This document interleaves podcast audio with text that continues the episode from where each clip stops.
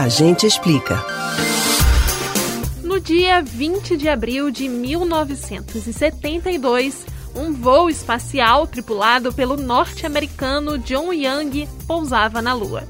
Era o Apollo 18, responsável pelo quinto e penúltimo pouso do homem na Lua. Você conhece as vezes em que o homem foi à Lua? Consegue entender o fascínio que temos há décadas pelo espaço? Quais avanços e tecnologias tivemos nos últimos anos por conta das viagens espaciais? Hoje a gente explica a importância da ida ao espaço. A primeira viagem do homem à Lua ocorreu há quase 53 anos. Mas a exploração espacial tem muitos outros marcos históricos que mostram o verdadeiro fascínio do homem em descobrir o que existe no universo além desse planeta azul onde vivemos. É claro que para o homem chegar à Lua em 1969 foi preciso muito estudo e experimentos anteriores.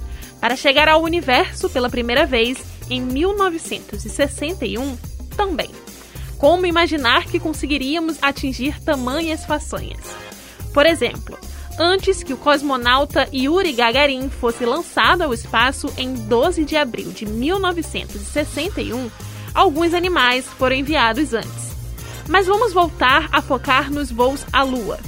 Por aqui já citamos um, mas você conhece quais são os outros? A missão Apollo 11 dos Estados Unidos, comandada por Neil Armstrong, foi a primeira ida do homem à Lua. A missão pousou na Lua quatro dias depois e, em 24 de julho do mesmo ano, voltou ao planeta.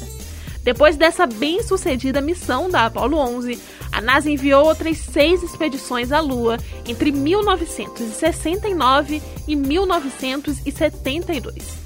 No total, 12 astronautas pisaram na superfície do único satélite natural da Terra. Em todos esses anos, muitas tecnologias foram e continuam sendo enviadas para o espaço: estações, ônibus espacial, drones e muito mais. Mas qual a importância de tanto investimento para se conhecer o espaço? Será que todos esses estudos trazem algum benefício para a gente? Bom, existem muitos motivos para que as missões aconteçam e elas são muito mais benéficas para a humanidade do que nós costumamos imaginar. O estudo do espaço e todo o esforço feito para que consigamos escapar da gravidade da Terra geraram desde produtos que usamos no nosso cotidiano até o desenvolvimento de teorias científicas que conseguiram mudar a maneira como vemos o espaço. Também foi e é graças a esses estudos que entendemos a origem da vida no planeta, incluindo o surgimento da vida humana.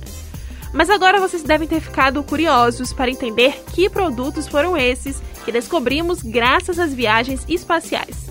Então, vamos a eles. Bom, o filtro de água usado em todo o mundo só foi desenvolvido nos anos 60 e pela NASA. Eles inventaram o sistema de filtros que usa cartuchos de iodo para limpar as fontes de água das naves para serem usadas durante as viagens espaciais. Desde então, a tecnologia que elimina bactérias passou a ser aplicada em filtros de águas aqui na Terra e até na limpeza de piscinas públicas. As câmeras de telefones celulares também têm origem nessas viagens. Nos anos 90, uma equipe do Laboratório de Propulsão a Jato da NASA criou câmeras pequenas o suficiente para caber em naves e sondas sem perder a qualidade científica. Atualmente, um terço de todas as câmeras tem essa tecnologia. E que tal os tênis de corrida que você usa para ir até a academia? Se hoje o impacto de uma corrida é minimizado, é graças ao tênis com solas que absorvem o choque, um trabalho desenvolvido por engenheiros da Agência Espacial Norte-Americana.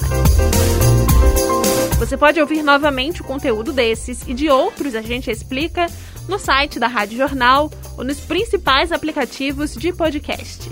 Spotify, Deezer, Google e Apple Podcasts. Beatriz Albuquerque para o Rádio Livre.